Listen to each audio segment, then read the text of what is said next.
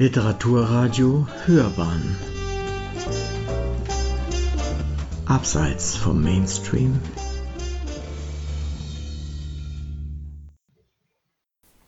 Heute stellt Ihnen Gerhard Luhofer vom Literaturblog Ausgelesen den Roman Atemschaukel der Nobelpreisträgerin für Literatur aus dem Jahre 2009 Hertha Müller vor. Liebe Zuhörerinnen und Zuhörer, ich möchte Ihnen heute meine Eindrücke dieses Buches von Hertha Müller wiedergeben. Hertha Müller, im rumänischen Banat aufgewachsen und 1987 nach Deutschland gekommen, befasst sich in ihren Büchern immer wieder mit den Verhältnissen in Rumänien. Sie war ja selbst jahrelang Objekt der Ausforschung durch den rumänischen Geheimdienst. Das Buch Atemschaukel führt uns zurück in die direkte Nachkriegszeit. Ab Frühjahr 1945 deportierten und internierten die Russen alle Rumänendeutschen im Alter zwischen 17 und 45 Jahren in Arbeitslager. Sie sollten im Rahmen einer Wiedergutmachung zum Wiederaufbau der im Krieg zerstörten Sowjetunion eingesetzt werden. Weil es an die faschistische Vergangenheit Rumäniens erinnerte, wurde dieses Thema in Rumänien jedoch lange Zeit totgeschwiegen, nur bei den Betroffenen selbst und im Familienkreis kam diese Zeit zur Sprache. Ab 2001, also schon in Deutschland, zeichnete Müller, deren Mutter selbst interniert worden war, Gespräche mit Deportierten aus ihrem Heimatdorf auf. Dieses Buch beruht auf Notizen und Erinnerungen von Oskar Pastior, der 2006 verstarb. Wenige Jahre später, nach Erscheinen der Artenschaukel, der eine oder andere wird sich vielleicht daran erinnern, wurde dann bekannt, dass Pastior selbst in Verbindung mit dem Geheimdienst gestanden hatte. Für Müller war dies ein großer Schock. Aber jetzt zum Roman. Atemschaukel von Hertha Müller ist ein Buch mit einem Grundthema. Es ist ein Buch über den Hunger. Nicht den kleinen Hunger zwischendurch oder den größeren, wenn man mal eine Mahlzeit übersprungen hat. Nein, über den Hunger, der den Menschen aushöhlt, der sich in jede Pore, in jede Höhlung, in jeden Gedanken, in jede Bewegung setzt. Der Hunger, der den Menschen als Hülle zurücklässt und ihn völlig okkupiert. Jeder Gedanke, alles Tun und Lassen wird von ihm bestimmt. Er unterjocht den Menschen und der Mensch kennt nur noch den Hunger. Der Hunger ist ein Gleichmacher, nicht ganz so konsequent wie der Tod, aber fast. Das ganze Leben dreht sich nur noch ums Essen, das Nicht-Hungern, das Nicht-Verhungern, das Überleben, das bisschen Brot der Ration, die dünne Suppe, die kaum wärmt, das Unkraut, das als Salat gegessen werden kann, das Ertauschen von Essen gegen andere Kostbarkeiten. Der Hunger ist ein Gleichmacher. Er hebt alle anderen Maßstäbe auf, er hebt die Individualität auf. Müller schreibt, in der Dreieinigkeit von Haut, Knochen und dystrophischem Wasser sind Männer und Frauen nicht zu unterscheiden. Hunger hebt die Geschichte auf, all das verblasst neben ihm, spielt keine Rolle mehr. Nur die Zeit hebt er nicht auf. Er lebt und wirkt in der Zeit, je langsamer die Stunden verstreichen, je lebendiger ist er. Der Hunger schläft nicht, noch schlafen die Hungernden ihre unruhigen Träume, sie wachen, wach träumen, träumen. Vor dem Hunger sind und werden alle gleich. Und der Hungerengel ist sein Bote. Der Hunger wird zum Maß, der Hunger bestimmt die Moral. Hunger kennt kein Ekel, kein Mitleid. Im Hunger wird alles zu essen, und wenn es nur der Rauch des Feuers ist, der gekaut, geschluckt, geschmeckt wird. Der Hunger richtet alles auf sich aus. Er lässt sich nicht vergessen oder verdrängen. Er lässt sich nie mehr vergessen. Der Hunger wird zum Teil des Menschen. Ich esse seit meiner Heimkehr aus dem Lager, seit 60 Jahren gegen das Verhungern. Manches, was man selbst von älteren, alten Menschen heute noch kennt, lässt sich auf diesen Hunger zurückführen. Denn der Hungerengel besuchte nicht nur die Lager. Der Hunger ist allgegenwärtig, er ist der lebendig gewordene Tod. Denn der Hunger ist nicht still, er wütet, er macht sich bemerkbar. Er beraubt den Hungernden um alles. Er nistet sich ein, er verdrängt, er wächst unersättlich, er ersetzt jedes andere Gefühl. Er lässt sich atmen, trinken, fühlen, essen, denken, sprechen, gehen, schlafen, träumen. Der Mensch wird Hunger. Der Hunger ist allgegenwärtig. Er ist zum Tod werdendes Leben. Und er ist nie weit weg. Imre Kertisch beschreibt in seinen sehr lesenswerten Aufzeichnungen Roman eines Schicksallosen, wie nach kaum drei Tagen auf dem Transport ins Lager der Hungerengel die Menschen besucht und sie fortan begleitet auf all ihren Wegen. Der Hungerengel und der Mensch im Lager gehören zusammen. Alles wird mit Essen verglichen. Die Farben von Gegenständen, der Geruch, alles erinnert ans Essen, Essen, Essen. Im Januar 1945 wird der 17-jährige Siebenbürger Sachse Leo Aulberg aus Hermannstadt nach Sibirien in ein Arbeitslager deportiert. Seine Großmutter verabschiedet ihn mit den Worten Ich weiß, dass du wiederkommst. So einfach der Satz ist, er lässt Leo die Zeit im Lager überleben. Die Atemschaukel beruht auf Aufzeichnungen eines ehemaligen Häftlings über seine Lagerzeit Sie geben Einblicke in den Lageralltag, vor allem aber auch in die Gedanken- und Gefühlswelt von Leo Aulberg. Es ist kein Tagebuch im Sinne einer chronologischen Aufzählung. Grob wird die Zeitenfolge eingehalten, das Buch setzt mit der Deportation ein und hört mit der Rückkehr nach fünf Jahren Haft auf.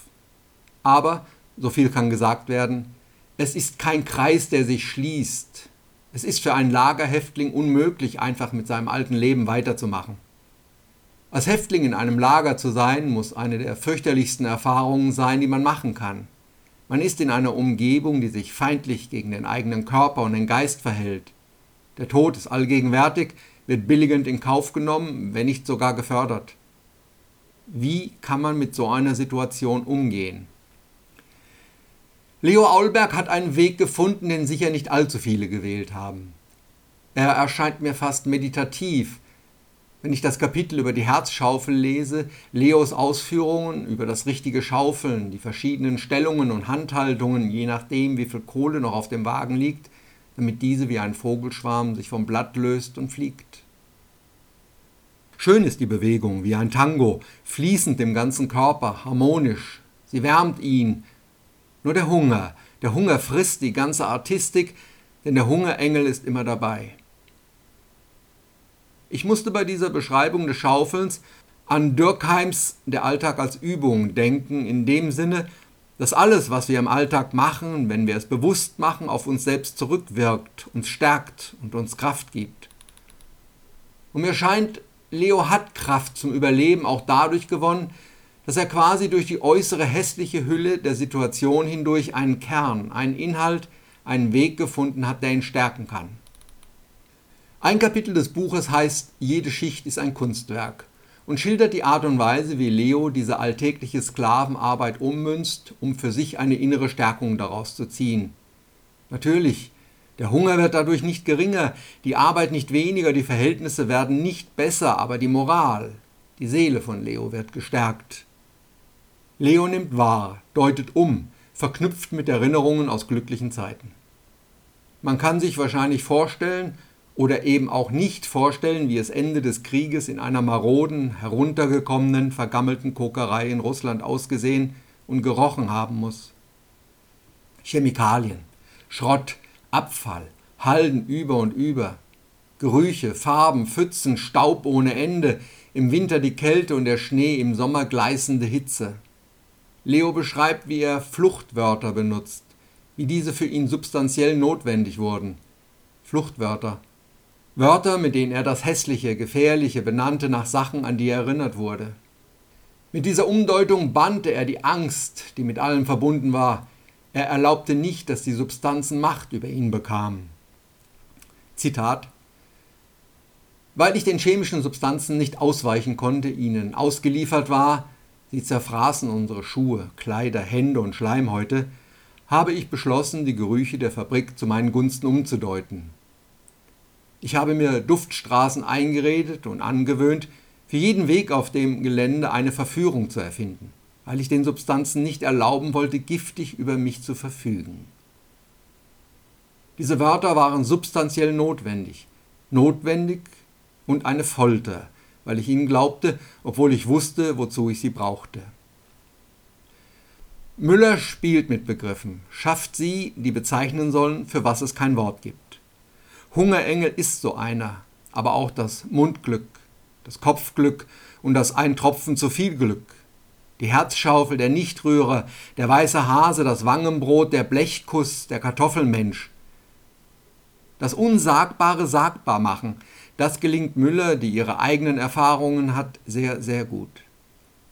Dem Meldekraut, diesem für die Internierten überlebenswichtigen Unkraut, widmet sie einen ganzen Abschnitt, der für mich wegen der Bilder, die sie dort für das Hungergefühl entwickelt, zum beeindruckendsten des Buches gehört.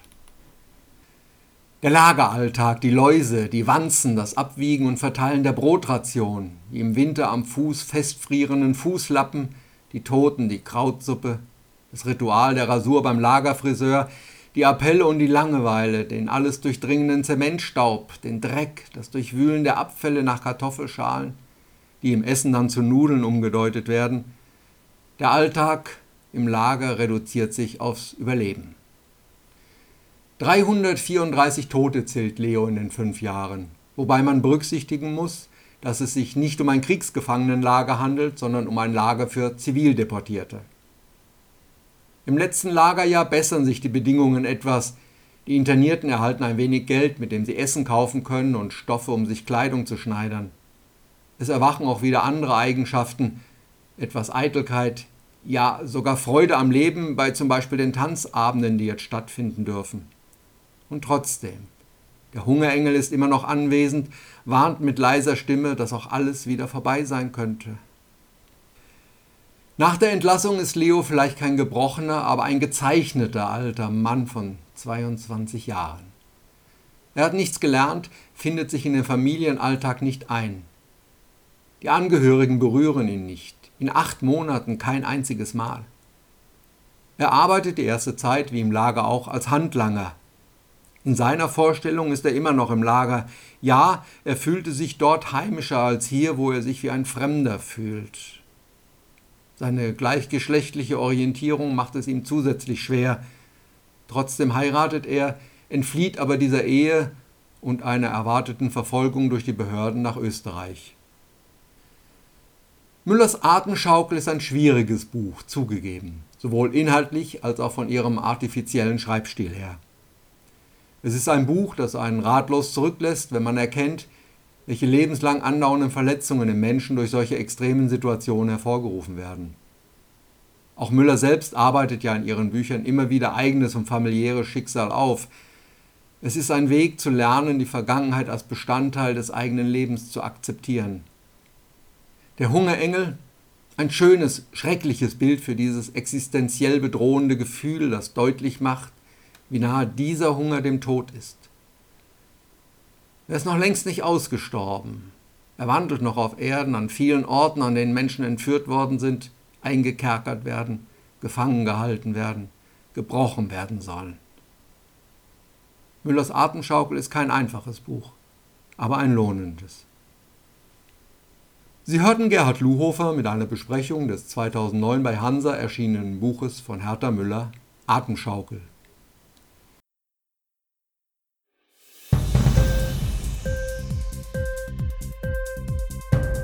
Dir die Sendung gefallen? Literatur pur, ja, das sind wir. Natürlich auch als Podcast. Hier kannst du unsere Podcasts hören. Anchor, Spotify, Apple Podcast, iTunes, Google Podcasts, radio.de und viele andere mehr.